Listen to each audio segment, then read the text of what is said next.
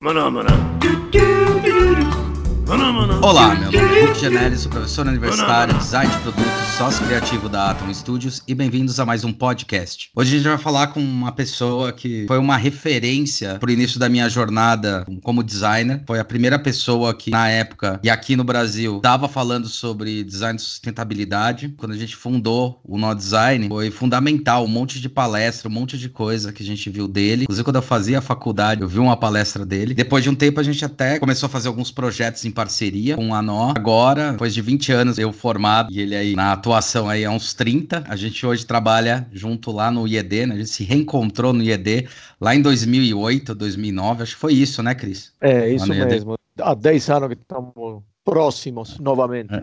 A gente até se conhecia mais de vista, apesar de ter feito alguns trabalhos juntos, e depois rolou uma afinidade muito bacana em relação a projeto, a tipo de pensamento, isso foi muito legal. Esse cara é o Christian Ullmann, ele é design portenho, a gente fala que ele é designer argentino, mas ele não gosta que fale que é argentino. E até me explicou o porquê. Não é uma coisa que falar que um paulista é brasileiro. Ah, esse aí é brasileiro. Então ele é portenho, maker pré-digital, formado em desenho industrial pela Universidade de Buenos Aires, da Argentina. Está no Brasil desde 1996, trabalha com design estratégico, design exploratório e consultoria em design para inovação e gestão de desenvolvimento de produtos, projetos e sistemas e serviços. É coordenador de projetos para empresas, governos e instituições do Brasil e da América Latina. Seus produtos e projetos receberam prêmios na Itália, Espanha, Brasil e Argentina. Sua área de maior interesse e pesquisa são as questões sociais e ambientais, que desde 2000 foram redefinidas como desenvolvimento sustentável. Entrando na terceira década do século XXI, reorganiza suas ideias e pretende atuar na área de design para inovação social dentro de um contexto de economia criativa para um sistema de economia circular. Participou de projetos na empresa Alessi, em 1995, coordenou projetos de divulgação de madeira nativa da Amazônia pelo IBAMA em 96 a 99, criou o projeto Design Natureza com a Marili Brandão de 99 a 2009. Aliás, esse projeto catapultou muita gente, foi fundamental para o design brasileiro nessa década. Criou o projeto Oficina Nômade em 2000, projeto de desenvolvimento de junto à comunidade de produção artesanal no interior do Brasil e coordenou a categoria de desenvolvimento sustentável do Prêmio Brasil Faz Design 2000 até 2006. Em 2001, junto com a Tânia de Paula, criaram o escritório IT Projetos, desenvolvimento de produtos e projetos com responsabilidade social, onde o design é usado como ferramenta para melhorar as interfaces entre cultura, criatividade, tradição, economia e tecnologia, promovendo atividades de geração de trabalho e renda, competitividade, desenvolvimento local e valorização do território. Christian, obrigado por ter aceitado o convite. É uma honra enorme ter você. Você sabe o quanto eu admiro o teu trabalho desde quando eu estava na faculdade. Tangenciei você, acho que foi em 97. Ah, Ruki, obrigado eu por esta oportunidade de estar aqui conversando todos juntos, contando um pouco as histórias, não? E como você comentou, pelo menos há 20 anos eu sei que você existe, desde Design Natureza, onde a No Design participou, seguramente no 2000 ou 2001. E sim, na sua época de estudante, costumava muito dar essas palestras nas universidades ou nos eventos. Eu lembro muito dos encontros do N Design, não? Porque na Argentina não tinha nada disso. E quando eu descobri isso, e ainda com um projeto interessante para divulgar, eu fazia questão de aceitar os convites ou de provocar o convite para poder viajar, fazer turismo, conhecer gente, trocar ideia, participar de palestra, workshop e assim poder construir, sobretudo, meu repertório, não? Aham. E, e nessa procura individual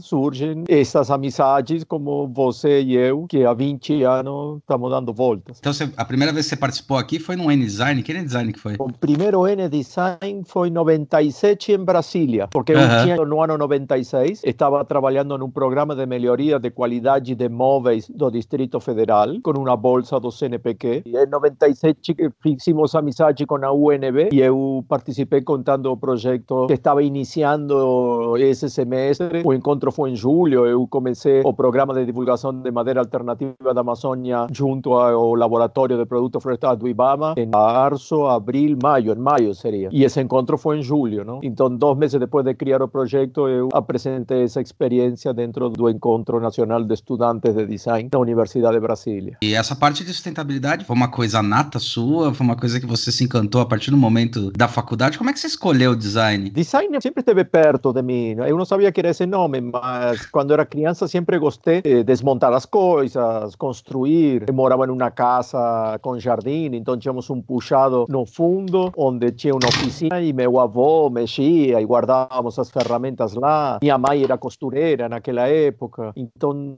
sempre esteve perto do fazer. Não? Ficava final de semana cortando madeira, montando coisas, inventando e fazendo o que eu achava que era, mas naquela época era só diversão. Quando uhum. chega a fase final, a escola técnica, o ensino médio, eu estudei eletrônica, ficou abstrata demais para minha cabeça. Eu não, não conseguia entender direito, assim, decorava o, o que tinha que estudar e aprovava os exames, mas não entendia direito o que eu não conseguia pegar. Os eletrões, movimento de energia, ficava muito abstrato para a minha forma de pensar. E aí, quando teve a hora da universidade, em algum momento surge a ideia da arquitetura e buscando informações, chego à Universidade de Buenos Aires e aí descubro a carreira de desenho industrial. E era desenho industrial lá também. Igual que aqui. Rapidinho me encantei com desenho industrial porque era uma escala manual. Era, eu gostava de fazer quando era criança, bancos, objetos. E isso foi bem interessante porque não teve muita dúvida. Quando eu vi o que se tratava e perguntei para um professor e dois ou três alunos o que estavam fazendo, eu lembro que cheguei um dia que estavam fazendo uma entrega do que seria aqui projeto, não? Uma disciplina de projeto. E eles contando, explicando, mostrando painel, mostrando a maqueta. Eu não duvidei, o ano seguinte comecei e de aí não parei mais. Isso foi no ano 86. Dentro da Universidade de Buenos Aires, o desenho industrial está na Faculdade de Arquitetura, Urbanismo e Desenho. As carreiras não tinham muita conversa. Não sei como é agora. Com professores não tinha muita conversa, mas sim a direção das escolas de arquitetura. Lá era vestuário, que seria moda, paisagismo, urbanismo, design gráfico, design de produto e design de cinema. Então,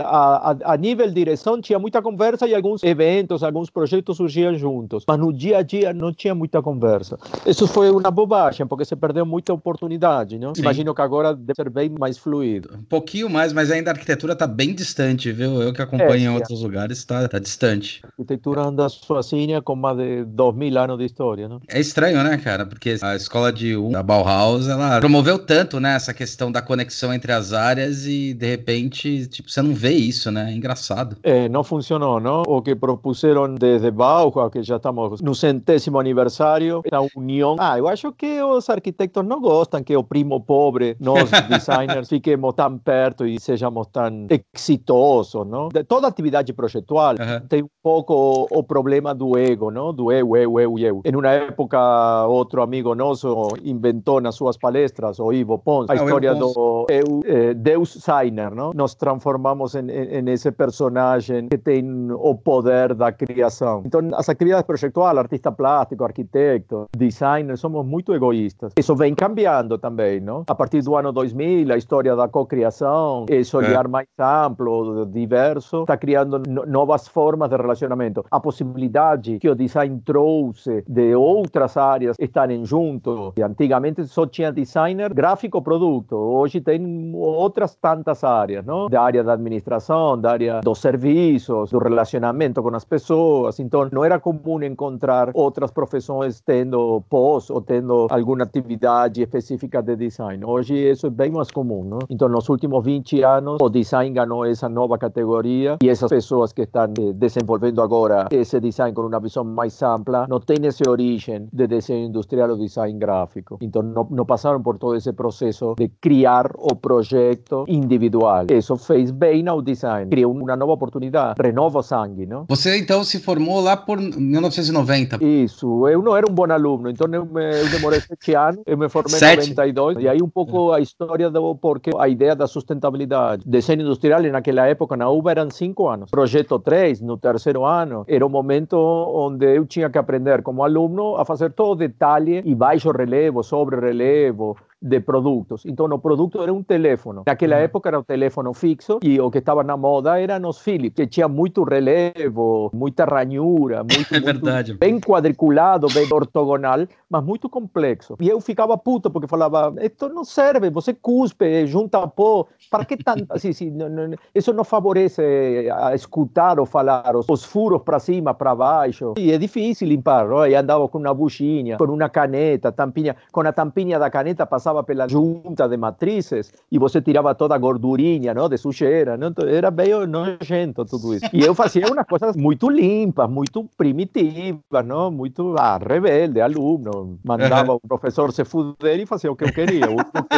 assim me foi, não? Esse taller de desenho 3, eu fiz ele três vezes. E naquela época eu me perguntava como aluno, como é que as tribos primitivas, com uma palmeira, resolviam uma casa, não? Com a folha faziam o telhado, com tronco faziam a estrutura e com o caule faziam o chão. E nós precisamos toda esta parafernália tecnológica e não conseguimos resolver nossos problemas do dia a dia, não conseguimos ser felizes com toda a tecnologia disponível. Então eu, sempre tive uma rebeldia, um olhar para o outro lado, não? Não, não, não estava muito claro para onde era, mas sim, sim me interessava muito as questões primitivas e o contato com a natureza. Você tem aquela característica que é fundamental para o designer, né? sempre está incomodado, sempre está querendo, nunca está estático no lugar, sempre está querendo provocar alguma coisa. Eu acho que isso que faz parte da profissão, né? Então já estava nascendo uma sementinha ali atrás. Acho que a década de 80, né, foi uma década muito bizarra, né? Tem gente que acha legal a, o design da década de 80, mas só acha porque não viveu. As, tipo, as coisas tinham meio cara de robô, um monte de entranha. Era tão feio, cara, o, o design, a estética, a resolução, né? Era tão mecânico, não tinha aquela coisa de olhar realmente para o usuário, né? Foi uma década bem pobre nesse sentido, né?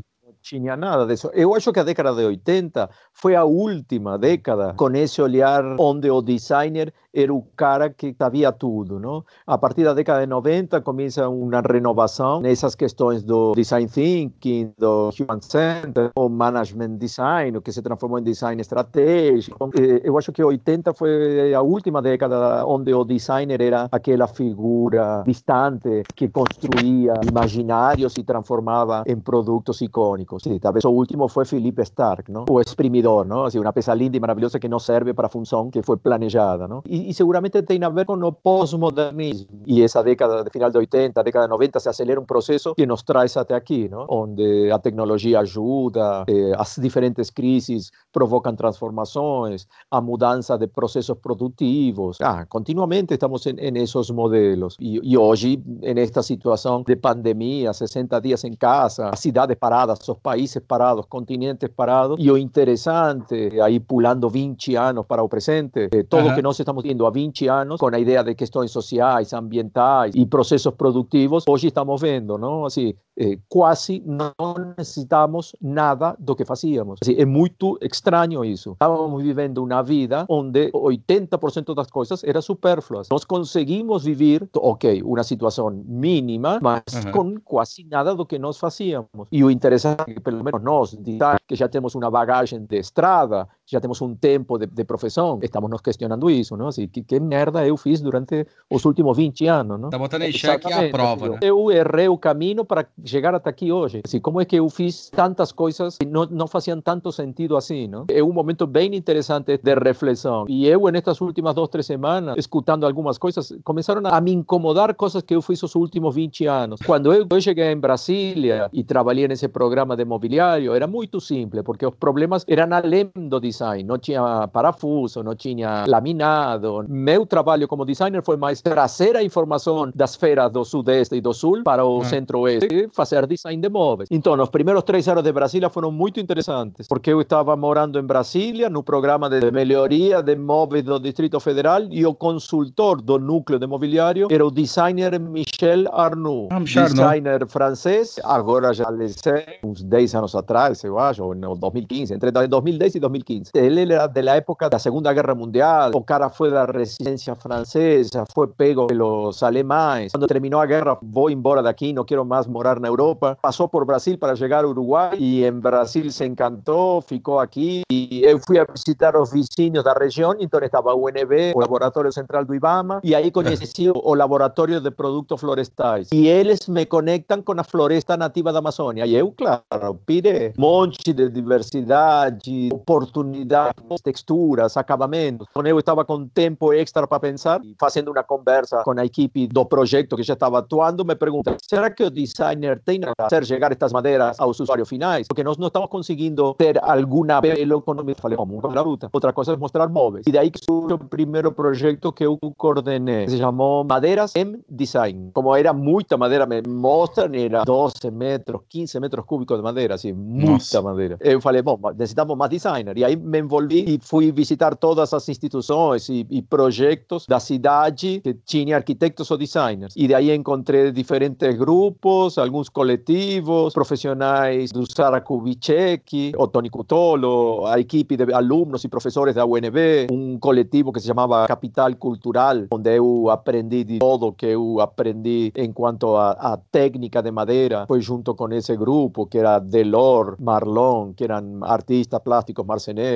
o Luiz Galvão, que era arquiteto, ah. Fátima Bueno, Lígia, agora perdi o sobrenome da Lígia, o Paulo McDowell, e toda essa turma, me cruzo depois com eles novamente no Brasil Faz Design. Então, são profissionais que também começaram nessa época com algum encantamento, eu pela madeira, cada um pela sua história, e fomos nos cruzando nos diferentes momentos. O mais interessante dessa primeira fase, que eu moro em Brasília, é que eu tive a oportunidade de viajar bastante para a Amazônia. Comecei a conhecer diferentes realidades, área de extração de madeira, legal, ilegal, área de reflorestamento, área degradada, contato com os ribeirinhos e caboclos que moram no meio da floresta, plano de manejo. Então eu comecei a entender, eu, eu descobri isso 20 anos depois, não? Aí havia uma entrevista que fez agora há pouco e me fez refletir que no ano 95 eu tive a oportunidade de trabalhar para a empresa italiana Lesi em um projeto chamado Projeto Biológico e eram objetos para o banheiro. A Lesi estava bombando na, nos produtos da cozinha e eles, para abrir mercado, pensaram que podiam ir para o setor do banheiro. E aí selecionaram sete argentinos e ficamos dois ou três meses dando volta pela Europa, 15 dias assim, conhecendo, passeando, moleque, e duas semanas em Milão e ficamos, acho que 10 dias em Santorini, uma ilha grega. Ah. E era o projeto, era um workshop de duas semanas. E foi bem interessante, aprendimos um monte todo esse relacionamento, indústria de verdade, estilo europeu, visitamos a fábrica, conhecimos como funcionava, tudo lindo, maravilhoso, organizado, tudo, tudo estocado, tudo no lugar certo, mercado, colorido, metal, plástico. Dessa experiência, seis meses depois, estava em Brasília e um ano depois eu estava conhecendo por primeira vez a Amazônia. Não? Naquela época eu tinha dois extremos, dois caminhos para transitar. Continuar no estilo desenho industrial, olhando para a LES e, e trabalhando com empresas como, como essa ou algumas outras, ou entrar nesse universo do design, com esse olhar que hoje nós temos, design como projetar e trabalhar com essas questões humanas, sociais, ambientais. E eu escolhi, hoje sou consciente, 20 anos atrás, eu me encantei por esse outro olhar, não, não o desenho industrial, assim, talvez o desenho industrial nunca me interessou de verdade Assim, o que me interessou era projetar melhores situações, melhores futuros. De, de uhum. fato, minha produção objetística enquanto produto em 20 anos não é grande. Ter um produto cada dois ou três anos. Não tenho essa ansiedade, necessidade de ter um lançamento por temporada ou uma coleção. Assim. Tem designer que tem 20 produtos cada seis meses. Assim, minha cabeça não dá conta e menos ainda tocar a produção é impossível comercializar tudo isso. Não? Então, minha é. cabecinha pensa de outra forma. Se por um lado você está falando isso, por por outro, você acaba navegando num setor que, meu, poucos designers acabam navegando e fazem talvez um trabalho na vida, dois, que é a questão do design sustentável, design social. Até ia te fazer uma pergunta que é uma curiosidade. Se vão aí 25 anos, né, falando sobre design e sustentabilidade. O grande boom acho que foi em 92, né, com a Rio. Teve grande transformação isso? Você percebeu essa grande transformação? Olha, naquela época eu não entendia nada de nada. Assim, isso é. foi em 92, eu estava em 96, eu não tinha a menor ideia. Uma das coisas que me chamou atenção em Brasília, estava passeando por aí, conhecendo a cidade na, na área dos ministérios e vi uma exposição da ONU na Terra. Mostravam produtos mais sustentáveis. Naquela época eram mais ecológicos, ainda não se falava de sustentabilidade. Já fazia a conexão com Rio 92. Eu me envolvi de verdade com essas questões lá por 98, quando já estava atrelado meu trabalho a ONGs como Imaflora, Greenpeace, WWE, Amigos da Terra, onde o assunto se começava a falar de madeira certificada. Mas O que estava funcionando melhor era ano de manejo. Já estava sendo mais claro e desenvolvido na questão técnica, que o IBAMA já fazia isso, na questão política, que as ONGs participavam e colaboravam com todo esse processo, e na questão política, porque as ONGs estavam influenciando e porque já tinha todo esse processo de Rio 92 e já estavam pensando os próximos projetos, não? Então, as uhum. ONGs colaboraram muito para todo esse processo. De fato, em 2000, 2001, cria a Agenda 21. Aí entra de cheio a história da sustentabilidade. Uma coisa divertida, eu sempre fiz minha história na minha escala. O único uhum. que o mundo, como falou, cada vez ganhou mais representatividade, mais força, mais credibilidade a história das questões sociais e ambientais. Queria trabalhar com os resíduos da floresta amazônica, porque era o que sobrava. Quando eu via a extração de madeira, assim, uma coisa que nunca vou esquecer na minha vida é eu estava no meio do mato, vendo um carinha, um mateiro, cortar uma árvore, não? Então ele corta e fica aí 5 minutos, 10 minutos com a motosserra, da direita, de esquerda, de cima, de baixo, abrindo, colocando cunha para controlar a caída. E de repente você escuta os estalos da madeira quando já o corte é maior que, que o pedaço de madeira que ainda está ao natural, está fixada de forma natural, e você começa uhum. a escutar os estalos. Crac, crac, crac. Você vê, vê todo esse monstro e depois você sente a terra tremer, não? O impacto, você pula junto. Assim, isso é muito estranho, cara. Que eu não tinha vivido nunca, me impactou, não? E a partir daí eu comecei a me preocupar como trabalhar com os galhos que sobravam no mato, porque eu, como gringo, assumo minha corresponsabilidade. Sempre chega o povo de fora, lá na Amazônia, para extrair a riqueza e distribuir o dinheiro entre eles. Mas nunca deixa dinheiro nas comunidades. A madeira que ficava lá, que eram galhos, peças menores, eu comecei a pensar produtos. E isso me deu algum crédito, não? Porque comecei a participar de exposições, ganhar prêmios, ser escutado por instituições, dar palestras. E aí comecei meu ciclo, não tanto de professor e sim mais de palestrante. Isso, é, é.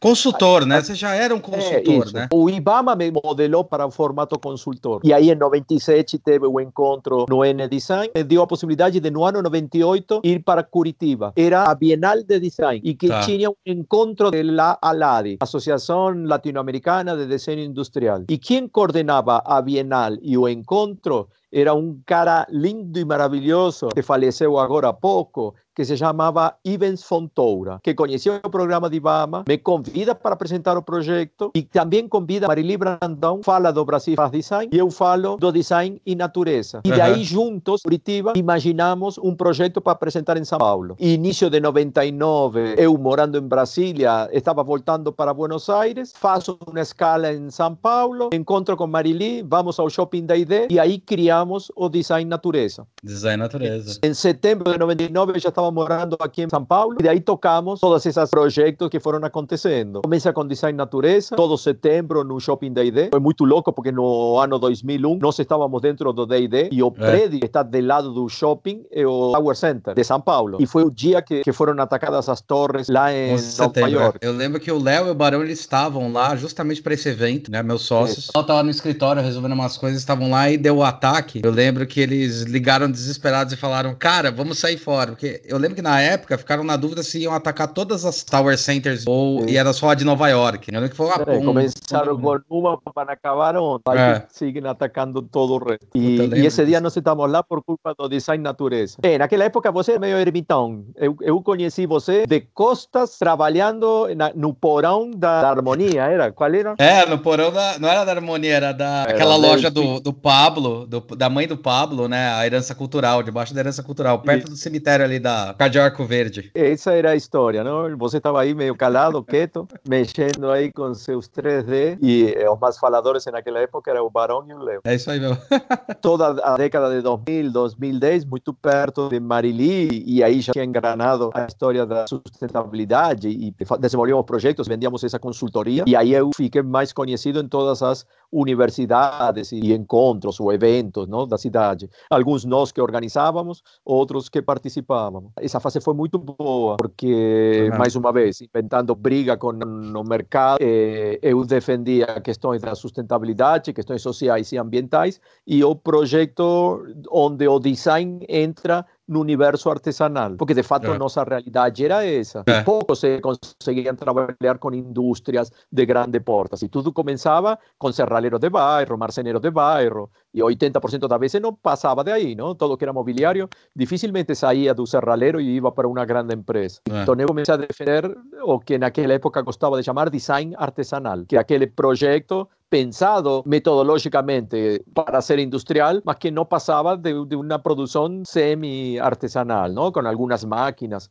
y mucha mão de obra. É muito louco porque isso daí é o que se descrevia séculos atrás como arts and crafts, né? E agora tá explodindo com, o ter, com a terminologia de maker. Era exatamente isso, né, cara? Você foi um precursor é, nesse ponto. Exatamente. Eh, No, nós éramos os... Assim, eh, quando eu me apresento, eu falo que eu sou um, um maker digital, exatamente isso. Eu sou um artesão. Assim, eu sou um fazedor da época pré-digital. Eu Isso. sou um artesão de serrote, assim, sou um maker de serrote, martelo e pregos. E essa fase foi a que gosto e o conhecimento dos materiais e de processos. Sempre entendi que meu design surgia, que minha forma de projetar surge a partir dos materiais e dos processos. Isso é muito louco, isso realmente é uma, uma coisa muito legal em você, que você, você consegue olhar o objeto e você vê através dele, ver o que, que aquele pedaço, aquele resto daquilo lá, ele realmente pode se transformar em mesmo, você faz mágica, viu, cara?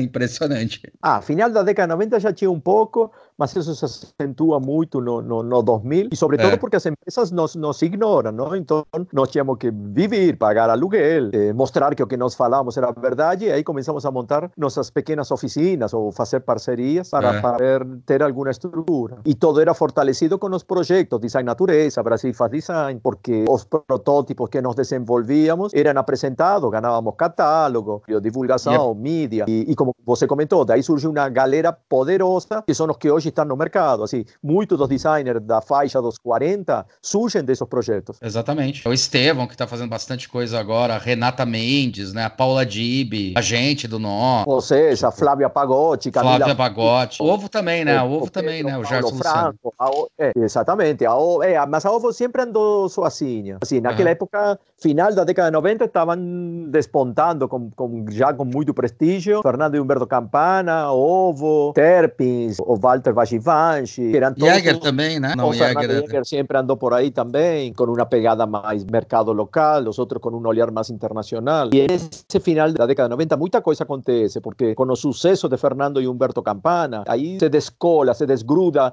a palavra design de industrial. Assim, os meninos, Fernando e Humberto, abriram essa porta para que todos os campaninhos apareçamos e chutemos o balde da, da imagem, não? Porque se Fernando e Humberto não tivessem dado certo, eu teria morrido de fome, porque eu não sei fazer outra coisa. Nunca vou atrás dos interesses do mercado, nunca vou atrás da questão da produção em alta escala. É um delírio, é um sonho, é uma vontade, mas nunca materializei porque não faz sentido. Assim, por ter estudado sete anos de design, design industrial, eu algum dia gostaria de fazer algo produzido industrialmente massivo. Mas racionalmente eu entendo que isso não, não- nunca faz sentido na minha cabeça e hoje menos ainda, não? É, hoje o mercado ele já está também se transformando e é capaz de estar no momento em que está sendo questionado tudo isso, né? Questionado forte mesmo, questionado dentro das indústrias, questionado dentro das empresas, que é aquilo que você vem batendo há 20 anos, né, cara?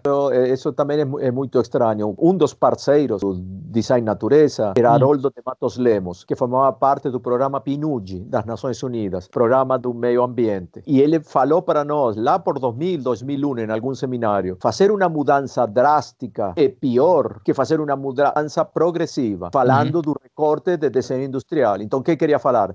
Podemos parar as indústrias agora e começar uma produção mais limpa, mais sustentável, porque o caos que, que vai ser criado com a mudança vai ser pior que uma mudança paulatina. E semana passada me, me falando, puta, perdimos 20 anos de nossa vida. Olha esta crise atual. Parou tudo da noite para amanhã e nada aconteceu, cara. Todo mundo aceitou na boa. Tudo bem, passaram 20 anos, talvez 20 anos atrás não seria, mas aquele, aquela conversa politicamente correta de vamos a fazer uma mudança paulatina, tem muito de conversa contaminada pelo capitalismo neoliberal e universo corporativo que fato real mesmo, ¿no? Así, 20 años después conseguimos corroborar que parar da noche para mañana no era tan grave, no, no, no podríamos ter acelerado, ¿no? Y de ahí uh -huh. a hoje. 80% das coisas que nós fazíamos no dia a dia não eram necessárias. Será que nós Sim. vamos a querer voltar ao mundo do ano passado ou vamos a projetar o mundo do ano próximo? Pelo menos nós, designers, temos que projetar o do ano próximo, porque do ano passado já não dava certo nem para nós. Assim, uh -huh. pensar algo novo, não?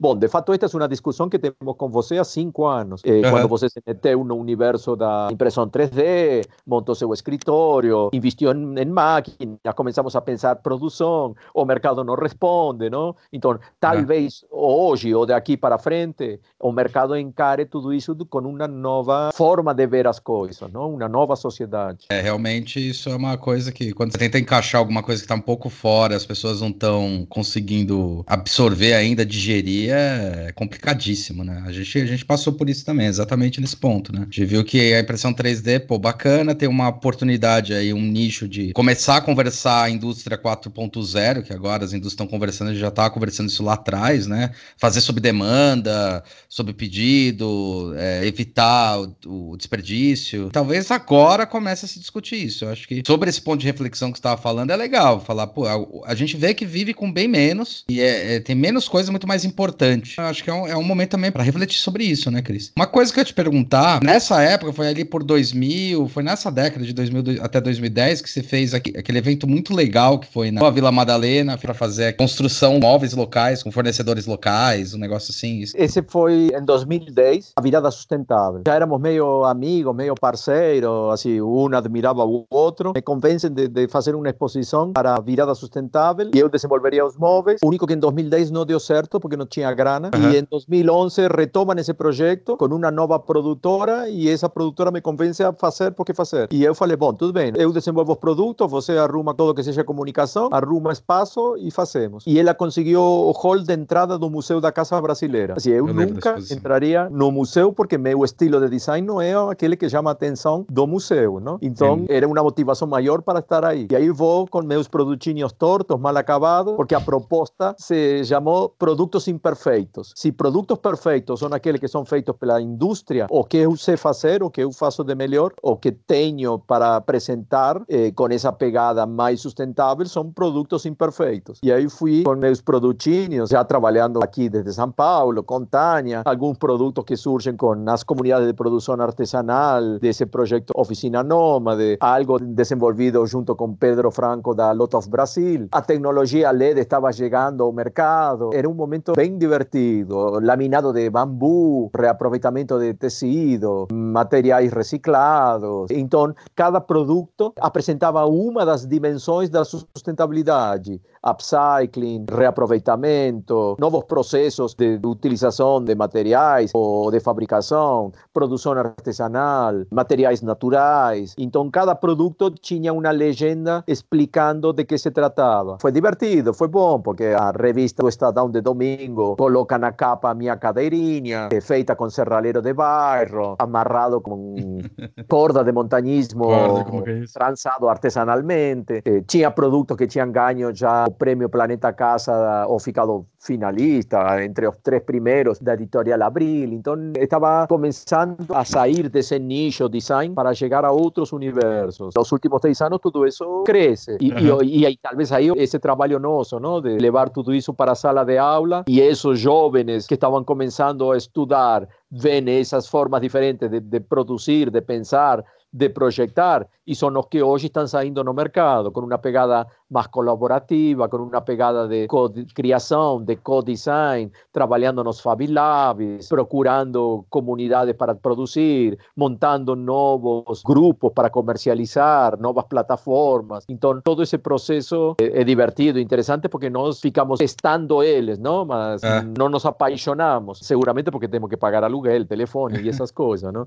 ya, ya, esa fase de carregar o produto nas costas e sair dando, camelando para ver se funciona, já fizemos isso, não? Nossa, muito. É, mas é engraçado porque você comentou isso, eu lembrei de um case que eu vi aqui na internet, até postaram aí no Facebook, emocionados, né, que era a, a Samsung, ela pegou as caixas dela e fez aqueles projetos que, meu, a gente discutia em 2009, 2010, de pegar a embalagem e transformar num outro produto. Eles fizeram uma casinha para cachorro. Eu fiquei olhando e falei, cara, que louco, né, cara? Demorou 10 anos para aquilo que tava discutindo. E justamente isso que você falou agora que veio na minha cabeça logo depois. Toda essa transformação que a gente foi provocando é, mundialmente, né? Porque isso vai acontecendo em clusters, em núcleos, em vários lugares do mundo. Que no Brasil, vindo muito através de você, porque você sempre bateu nessa, nessa porta. Então, justamente isso aí que você falou, são esses alunos que agora tomam frente, já devem estar 10 anos no mercado, 9 anos no mercado, e agora já são líderes de projeto e provavelmente foi um desses que falou: Meu, vamos fazer isso, cara. Já faz muito tempo que a gente devia fazer, né? Então ele começa a tomar um outro corpo, né? É legal olhar sobre esse aspecto. É, é isso mesmo, não? Assim, é tudo meio que um ciclo que tem que ser gestado, desenvolvido, digerido para que depois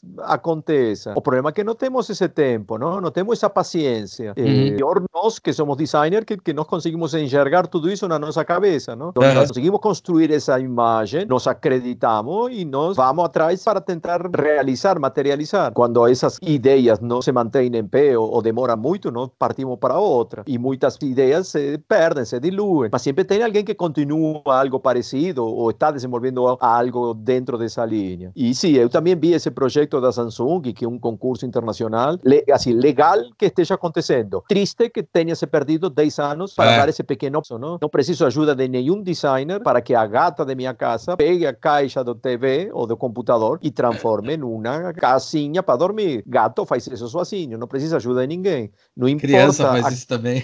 Criança faz isso também, não? Então, assim, é um olhar que chegou lento, que chegou atrasado, não? Assim, que bom que, que, esteja aí. Mas a Samsung, convenhamos, está pronta e tem estrutura para coisas melhores e maiores, não? Assim, é só é jogar a caixa no chão e o gato já está brincando com ele, a criança já está desenhando. Eu lembro que cinco anos atrás, ou talvez mais, a Clavin tinha feito um projeto assim com suas caixas de papelão. Ele tinha criado um lote especial de, de modelos de embalagem para transformar em brinquedos. E nunca decolou esse projeto comercialmente como eles imaginaram que poderia dar certo, não? Porque ninguém quer comprar uma caixa para pintar, para rabiscar. Isso está mais dentro de um modelo de educação construtivista. É aquela crítica que a gente faz, né? Todo mundo é maker até a página 2, né? Ah, eu sou maker, até ter que começar a fazer, né? Quando eu fiz o estudo lá do mestrado, a gente estudou, eu estudei bastante questão dos Fab Labs, a quantidade de Fab Labs que estavam surgindo no Brasil e a incapacidade das pessoas de trabalhar nos Fab Labs. Eles estavam vazios, né? Eu ainda acho que eles estão. E, Hulk, não, não, nada mudou porque é difícil, cara. Assim, se você não tem essa tradição, não tem essa cultura, não tem essa curiosidade, não é provocado isso na escola, o que tem forma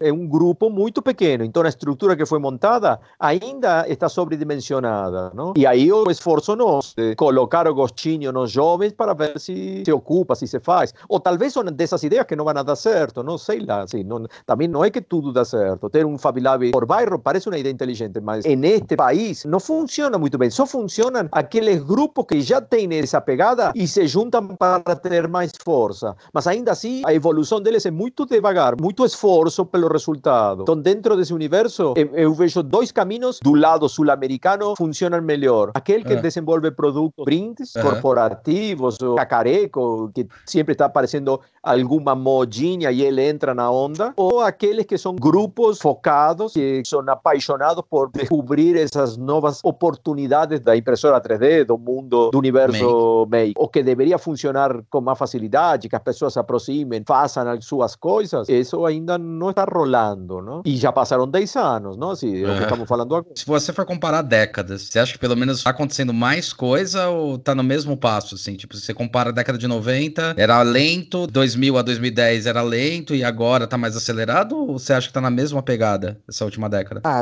é, é difícil de avaliar porque há muitas variáveis, não? E sempre entram variáveis novas. Quando eu vi por primeira vez um produto 3D, foi na exposição de Ron Arad no Fori Salone no ano 2000. E eu fiquei pirado, porque falei, que merda é essa coisa com um acabamento tosco, de plástico e com um processo produtivo impossível de fazer com uma peça de injeção. Era a luminária que era... A espiral, isso mesmo. A espiral. E ainda escrita em baixo relevo. Esse cara, como conseguiu fazer isso? Então, o que formava parte do universo da engenharia engenharia, o cara leva para o mundo do design e, e desenvolve produto acabado com uma estética muito estranha, de protótipo, de maqueta. E eu tenho essa pegada, eu gosto dessa estética. Eu acompanhei isso muito perto. É, hoje já tem produto no mercado, o que antes era exclusivo de plástico, hoje já tem cerâmica, é. metal, vários uhum. tipos de plástico flexíveis, rígidos, tem as impressoras de alimento. Então, cresceu muito, sim. O único que toda essa tecnologia desenvolvida e todo esse crescimento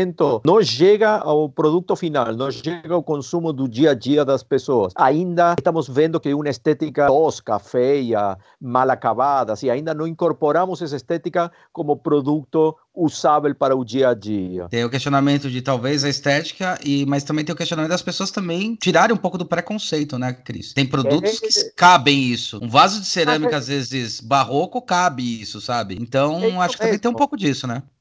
É isso mesmo, são as limitações da pessoa. Eu comparo uma, uma xícara de, de 2 real chinesa com uma de impressão de 3D de cerâmica de 15 ou de 20 e, e, com uma estética que me incomoda, eu vou comprar a chinesa, não? Tudo é pela limitação nossa. Eu imagino que a geração que hoje deve ter 30 anos esteja consumindo, sim, esse tipo de produtos com alguma, em algum volume maior. Assim, na casa de um jovem de 30 anos deve ter uma dúzia de produtos 3D, alguns bonequinhos, cacarecos, alguma peça decorativa e algo utilitário. Na minha casa eu tenho três, dois feitos por na impressora 3D de, do IEDI com Jefferson. Um é um módulo para reproduzível para poder fazer estruturas ou dependendo da escala de roupas a estrutura, de, de objetos a estrutura. Outro é, é um pterodáctilo, aqueles dinossauros articulável. E o terceiro é uma peça que você fez, uma das primeiras, eh, mostrando as possibilidades da Atom, não? Que ficam aí na minha mesa de trabalho porque algum eu sei sei, assim, tem uma peça de madeira, uma peça de plástico, algum tubo de metal e tenho esses recortes de peças plásticas com estética 3D, porque em alguma hora isso vai entrar em jogo, não? E uma das coisas que estávamos falando antes de fazer este Esse podcast, recorte. desses 20 anos da sustentabilidade, tudo que nós falamos na teoria e desenvolvemos com alunos na sala de aula, hoje estamos vivendo. Se tudo uhum. que nós falamos, estamos vivendo agora. Isso não é necessário, isso pode ser de outro jeito. Eu sempre, juntos, fizemos um projeto que foi o carro perfeito para a cidade de São Paulo, como consultoria do IED ah. para a Fiat, desde o Centro ah. de Inovação do IED para a Fiat, e trabalhamos juntos, falando com Caio Bazão, com Fernando Morita, com os participantes. Em algum momento surge a pergunta, como, como oferecer a melhor mobilidade para a cidade? E eu fiquei pensando, bom, mobilidade para a cidade é fácil, ninguém sai de casa e a mobilidade é, é 100%, não? Assim, fica quieto em casa e a cidade anda. E, e é um absurdo, mas hoje nós estamos vendo isso. Você consegue ficar em casa, obrigado, ok, mas você consegue ficar, e algum tipo de trabalho você consegue fazer em casa. Então, é. já tem algum porcentagem da sociedade brasileira que não precisa sair de casa para trabalhar. Cl Exato. Claro é. que temos que sair porque não aguenta, não? Ficar todo dia trancado vendo Sim. parede. Em algum momento você quer ver o sol, quer tocar ideia. É, você consegue questionar justamente isso, né? Queira ou não queira, pô, o Demasi está falando isso desde antes de 2000, sobre o teletrabalho, sobre essa necessidade, que é o questionamento que eu acho que tem que ser feito, assim.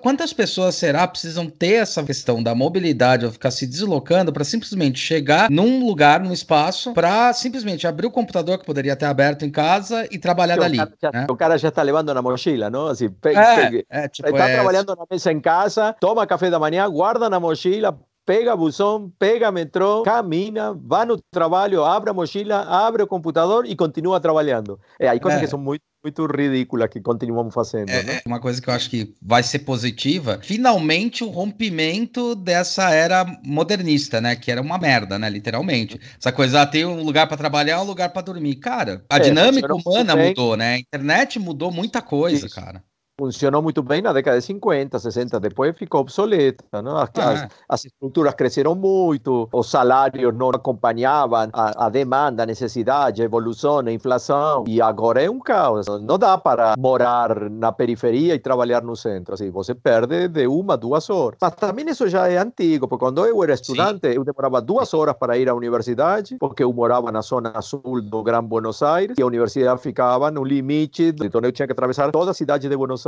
Nossa. E eu demorava duas horas para ir, porque era horário de rush, oito da manhã, e uma hora, uma hora e meia para voltar. Então eu tinha três horas por dia que dedicava a andar de ônibus, metrô, trem, para poder estudar. E ok, eu tinha essa oportunidade, me dava esse luxo de, de, de dedicar três horas para chegar a um lugar e ficar mais quatro cinco horas para estudar e depois voltava para casa. Não? E, e outra coisa que estava falando com uma jornalista, com a, a Mara Gama, da é. Folha, como isto mudou. Mas mudou, ok, para, para a grande maioria das pessoas, mas a minha empresa, IT Projetos, nunca saiu de casa. Siempre fue home office. Yo tengo 20 años de experiencia de home office. Eh, nunca conseguí pagar aluguel de un apartamento en San Paulo y de una sala para trabajar. Entonces yo siempre trabajé en casa. Meu CNPJ nunca salió de home office. Uh -huh. consultoría para algunas empresas, o para o para quien for, eu vou para a rua, ou me encontro en algún lugar. Mas meu trabalho, assim, o, o, forte, o grosso de meu trabalho, sempre foi em casa, não? Nós já temos esse espírito de trabalho, já nascimos profissionalmente, ou, ou nos desenvolvemos profissionalmente desse jeito, não? Então, esta corona, esta crise, validou o que muitos do universo de design fazemos há quase 20 anos. Há muito tempo, é. Então, e eu acho isso importante. Aí também tem que começar a quebrar uns paradigmas, porque uma coisa que eu tava vendo que tá acontecendo muito também é na cabeça das pessoas, né, Cris? Delas, ah, eu não consigo trabalhar em casa. Cara, é questão de costume. Eu também, assim, oficialmente estou 11 anos no ah, home office. A gente teve uma oportunidade, a gente sentou junto, teve uma oportunidade há três anos atrás de repente alugar uma sala, é, quando a gente tinha o espaço lá da Brasil. A gente sentou para falar, será que a gente aluga? Um olhou para a cara do outro, o meu sócio, né, o, Song, e falou, cara, será que precisa? Vamos tentar trabalhar home office. Tem funcionado, na verdade tem funcionado muito bem. O que a gente precisa, às vezes, é alugar uma sala para fazer uma reunião, mas a maioria das vezes a gente vai na empresa. Hoje, no prédio onde eu moro, tem uma sala de reunião. Além disso, reduz é, custo, reduz tempo, que é uma coisa importantíssima. Ah, são esses novos modelos, não? Assim, o que você falou, o modernismo funcionou bem em algum tempo, e agora qual é? Pela escala, pela necessidade, pelo tempo, pela grana que gira em todo esse modelo de negócio. É, tem, é. E, e, você falou que tem pessoas que não, não conseguem. Não conseguem porque não testaram, não conseguem porque não tem prática. Ok, você perde algumas coisas. É um pouco o que aconteceu a primeira semana de de cuarentena, que o povo estaba perdido, ¿no? Entonces eh, todo eh, eh. mundo fala, no, mantém a rutina, toma baño, toma café, se arruma, si no fica de pijama, como si fuese sábado y domingo, ¿no? Siempre trabajé de pijama. Eu trabalho de pijama desde a época de estudante de design en Buenos Aires, onde eu, não que uno saia de casa, uno saia de meu quarto, porque eu tinha meu quarto com minha irmã, e no, na, na fase de estudante, o que era un, una varanda, fuimos fechando, dando un jeito, e ficou a sala onde eu trabalhava. Na época de, de entrega, eu não tinha final de semana, não tinha madrugada, e eu ficava sempre com a mesma roupa, ou era pintando, ou era desenhando, então todo manchado de, de tinta automotiva e, e massa, e esse jeito de, de fazer as coisas de antigamente. Não? Hoje um computador eh, resolve, mas antigamente não era... É Ainda tem pintura, cara. A gente imprime tem que lixar, pintar, fazer tudo, não importa. É, é, é, é o universo da 3D resgata todo esse romantismo do, do, do, é. do, acabamento, do tipo acabamento automotivo, não? Massa plástica, lixa al água e horas e horas lambendo a peça, lixando para que fique. Eu sempre me di bem nesse formato, nessa história. Não? Então, para mim, para isso tem 35 anos de minha vida. Assim, há 35 é. anos que faço isso. Não estou falando que todo mundo tem que ser igual ou que sim, toda profissão consiga fazer, mas seguramente você, como aluno, você já fez isso também. Quando você está preocupado com a entrega, você não, não se liga na roupa, você não se liga a cor de meia que está vestindo, o penteado que você tem. Eu, eu, sempre falo quantas vezes eu não queria ter o, ter o armário igual do Einstein, sabe? O Einstein ele tinha tudo a mesma roupa para poder não precisar escolher, tá ligado? Porque puta Sim, merda, um saco. E vai embora. É. Assim, no universo do design, quem trabalha artes plásticas, arquiteto, projetista, que tem esses, esses períodos de entrega, tem, tem alguma afinidade, alguma conversa fluida. Também minha irmã trabalha em casa, ela é administradora de empresa e dá consultoria para pequenas empresas. É a mesma história. Ela trabalha em casa, no seu computador, e ela vai ao município, à Receita Federal, a fazer entregas ou ou resolver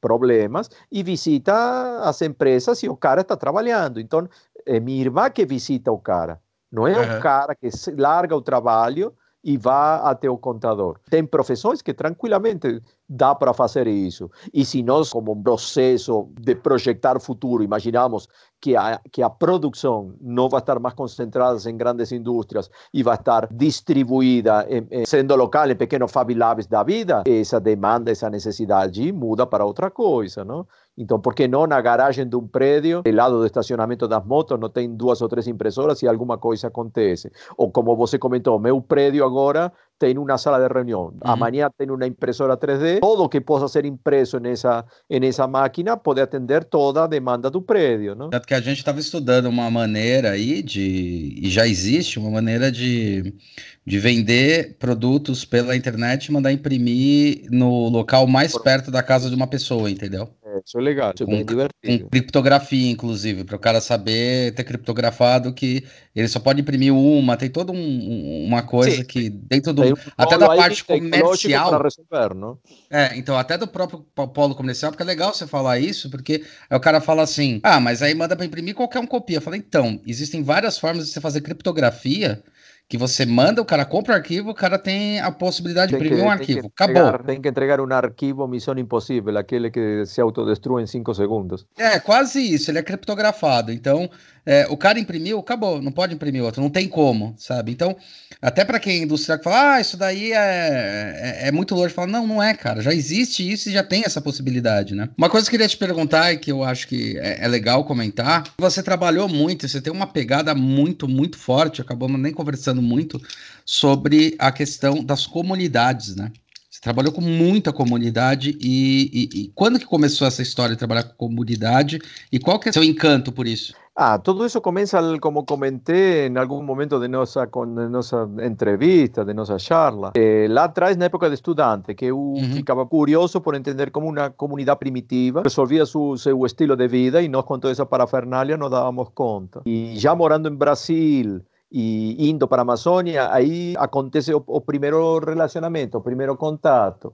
E daí uhum. surge a vontade que eles produzam, primeiro o que eu estava imaginando, e depois que eles produzam para eles mesmos. Se faz sentido, vai, toca e ser feliz, não? Sempre você encontra alguém com habilidade, que com um canivete faz uma peça, ou é filho de marceneiro, ou ele é o serraleiro, e ele pergunta, ah, e você que acha, e como melhorar, e como fazer? Um monte de costureira na vida, não? um monte de cozineiras, e o povo tem que se virar, cara, então indo para lá, e eles recebendo, e eles gostando, porque o cara de fora que chega e visita, eh, fazendo piada e ficando a almoçar, tomar café e puxando papo, daí que começa o relacionamento. E, e na minha pesquisa, Uhum. Eh, foi importante esse trabalho antropológico, esse trabalho de escutar, de entender, de puxar início de conversa, porque de aí surgem ideias. A história dos produtos imperfeitos é essa. É uma conversa uhum. com marceneiro. Eu estava em Brasília, depois de 10 anos de ser designer, você já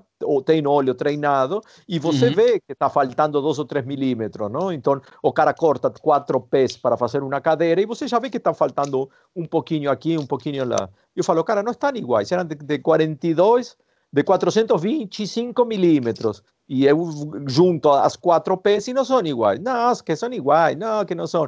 Pego a trena, pego metro de marceneiro, vê, olha, aqui faltam dois milímetros, aqui faltam três, aqui sobram quatro, são todas diferentes. E eu briguei com marceneiro durante 20 anos, cara, porque eu fui educado com uma cultura europeia, estudei desenho industrial, que trabalha na centésima do milímetro, é. e, e nós utilizamos instrumentos de medição de precisão, onde você calculava até as milésimas para pesas de madeira, pesas de metal. E foi um marceneiro que me ensinou isso, cara. Sim, fiz escola técnica, fiz desenho industrial, e falando com um marceneiro, o cara me mostrou que é um preciosismo que não faz sentido. Qualquer cadeira produzida em uma indústria que você coloca no chão de sua casa, fica balançando, porque uhum. o chão está perfeito, está a 100%. Então, a ideia de ter a peça 100% igual não é uma lógica natural, não é uma uhum. lógica humana, é da máquina. E esse modelo industrial nos trouxe até aqui. Então, o modelo industrial é uma grande cagada, porque só pensa com cabeça de máquina, só pensa uma Ferrari, uma Mercedes-Benz. Sim, mas qual é o material desperdiçado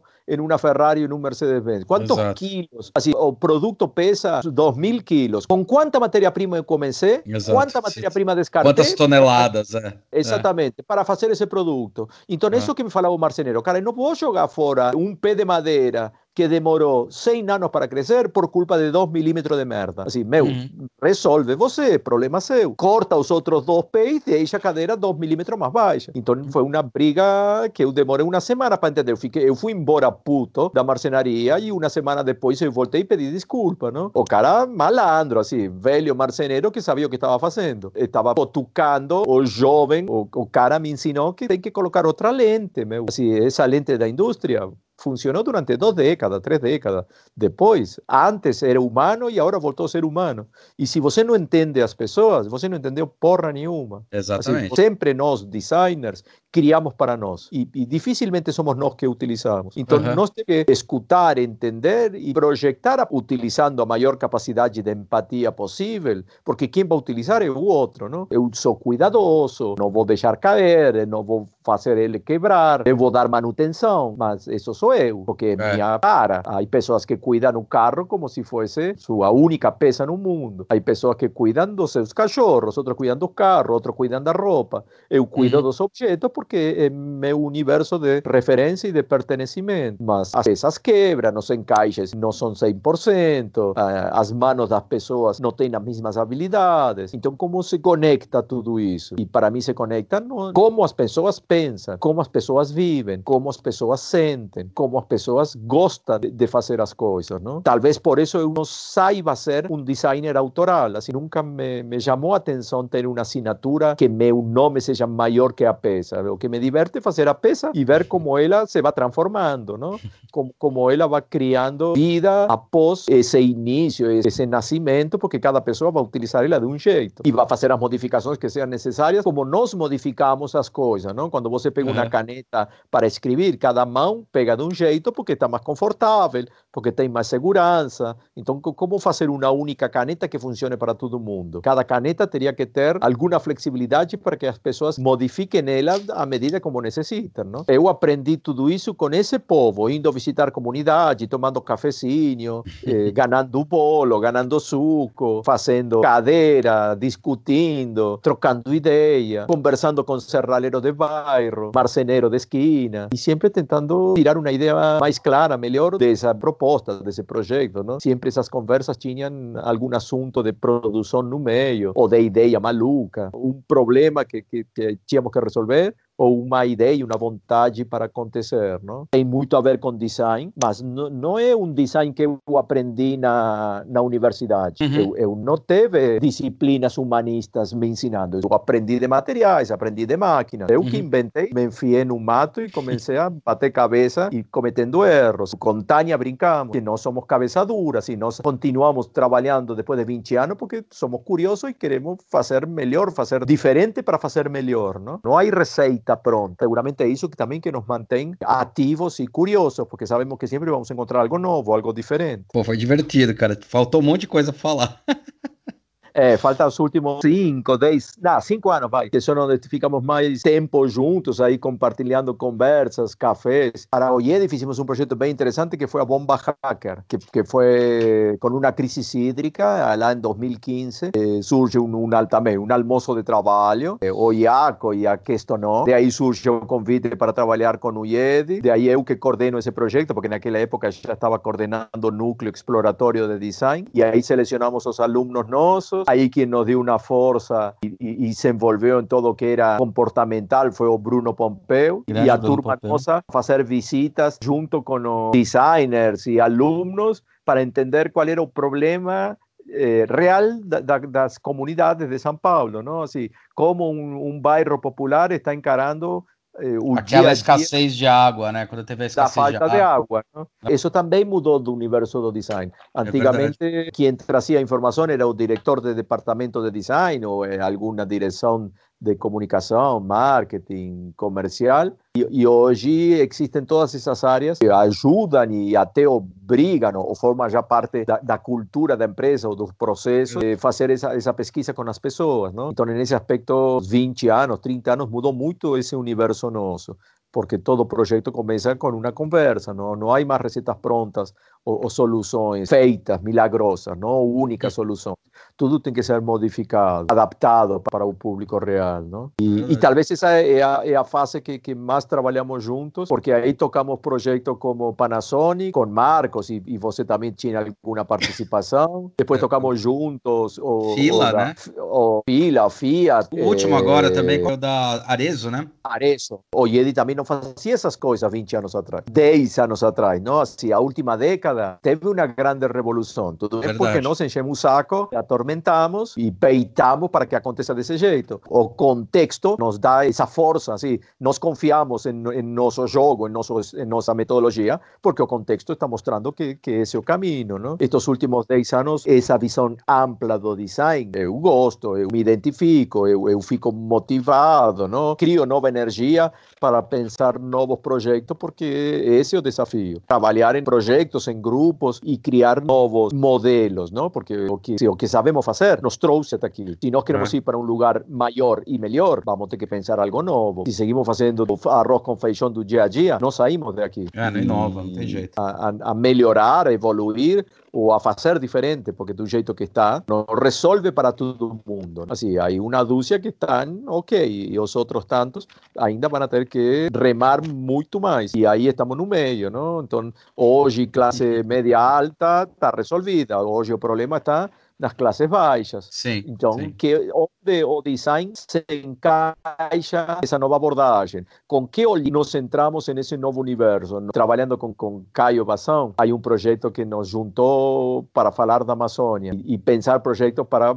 comunidades periféricas. E em uma tarde estávamos sentados em um coworking de São Paulo, na rua Oscar Freire, ar acondicionado, suquinho, bolinho e nós falando da Amazônia. Eu falei, puta, está tudo errado, cara. Estamos aqui em, em uma realidade X falando de uma coisa totalmente diferente e um assunto que não somos nós que vamos a, a experimentar ou tirar proveito. Não? Assim, meu, se não aprendimos nada de design, há que parar de, de se achar que somos nós quem vai resolver as coisas. Não? Eu não tenho essa experiência de comunidade do dia a dia. Eu posso colaborar a organizar algumas ideias, a, a trazer algumas alternativas, mas quem vai resolver o problema somos São nós. Eh, a cidade de São Paulo é uma puta bagunça. A comunidade, agora na, na, na quarentena, a comunidade de Heliópolis está dando aula para todo mundo, como eles se organizam, como eles eh, têm suas equipes de saúde, suas equipes de trabalho, suas Os equipes de alertas. apoio. E os caras estão trabalhando como uma comunidade. Assim, eles têm o espírito de comunidade em eles, então se comportam dessa forma. E é verdade que eles têm casinhas muito pequenas. Eh, e tem uma convivência muito grande entre eles, o que também ajuda a que se alguém fica doente, esse fica isolado e os outros vão para a casinha de lado, não? Então, eles também têm eh, essa eh, precariedade ou essa carência ou essa forma diferente pelo estilo de vida, também traz soluções diferentes. E não vai ser meu modelo quadradinho de bairro de Pinheiros que vai a trazer alguma nova solução para Paraisópolis, não? Mas isso é difícil de entender. Você entende Sim. isso depois de 10 anos de bater cabeça, não? Você Verdade. não nasce sabendo isso, não?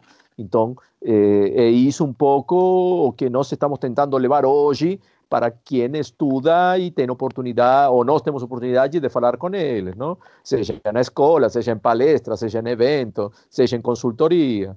Assim, hoje as coisas são diferentes. Hoje há que ter essa percepção maior para poder entender o todo e ver como criar essa trilha, eh, como desenvolver essa jornada para que faça sentido para essas pessoas que estão envolvidas e que vão a participar desenvolvendo, realizando, usufruindo, tudo isso. Nossa, cara, sensacional. Particularmente lisonjeado, assim, porque você foi um cara que eu vi falando lá na frente, foi uma inspiração no meu começo de carreira. É muito legal a gente agora trocando uma ideia e tendo essa oportunidade. Agradecer mesmo, cara, por, todo, por toda essa jornada aí que você vem ajudando e acompanhando e pela, pela entrevista aí do, pro podcast, cara.